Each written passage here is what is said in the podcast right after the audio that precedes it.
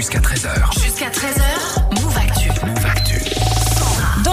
Armel, on parle bien sûr de cette panne géante chez Facebook. Et oui, dès 18h hier, application vide, messages bloqués, site introuvable pendant près de 7 heures. Instagram, WhatsApp, Messenger, tous les réseaux de Facebook ont été impactés par la panne la plus importante jamais observée. Alors comment Facebook a justifié cette panne? Alors hier soir, hein, l'entreprise a dit qu'il s'agissait d'un problème réseau après un changement hein, de configuration. Facebook rassure, les données des utilisateurs n'ont pas été compromises, hein, ce n'est donc pas une attaque.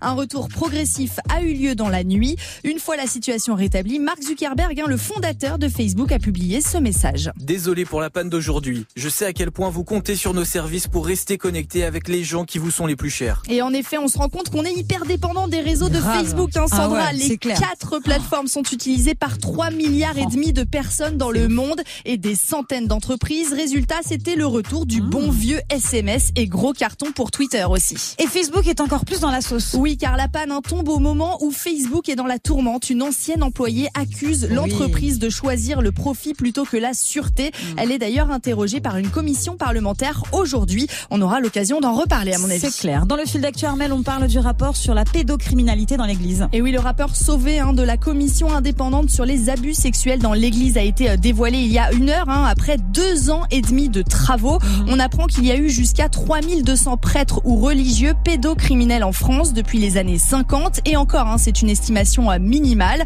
Au moins 330 000 mineurs ont été victimes d'abus sexuels de la part de prêtres, religieux ou de laïcs en mission d'église. Un chiffre qui n'inclut pas les victimes décédées. Avec ce rapport, bah, on se rend compte hein, que l'église est le milieu le plus touché par les violences sexuelles après le cercle familial et amical. Le but de ces conclusions, Sandra, hein, ben, c'est aussi de formuler des propositions pour lutter contre les abus sexuels dans l'église. Parmi elles, la formation des prêtres et des religieux ou encore l'écoute des victimes.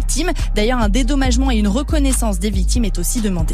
Et on termine Armel, le fil d'actu avec un bon plan pour les étudiants. Et oui, les supermarchés Casino lancent un abonnement en ce euh, mois d'octobre pour les étudiants. Pour 2 euros par mois, ils peuvent bénéficier d'une réduction de 10 euros sur tous les produits vendus dans les casinos et dès le premier euro dépensé. hein. donc c'est plutôt cool.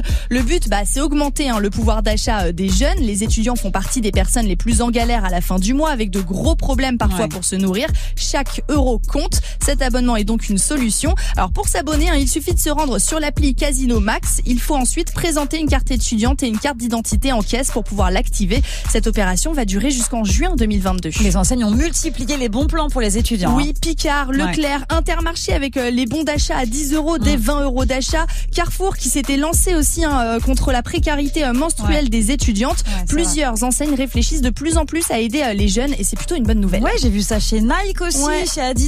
Il y a plein, plein, plein d'enseignes qui se mobilisent. Euh, C'est une très bonne chose. Ouais. Merci beaucoup, Armel. On se retrouve demain, évidemment, demain. pour le fil d'actu.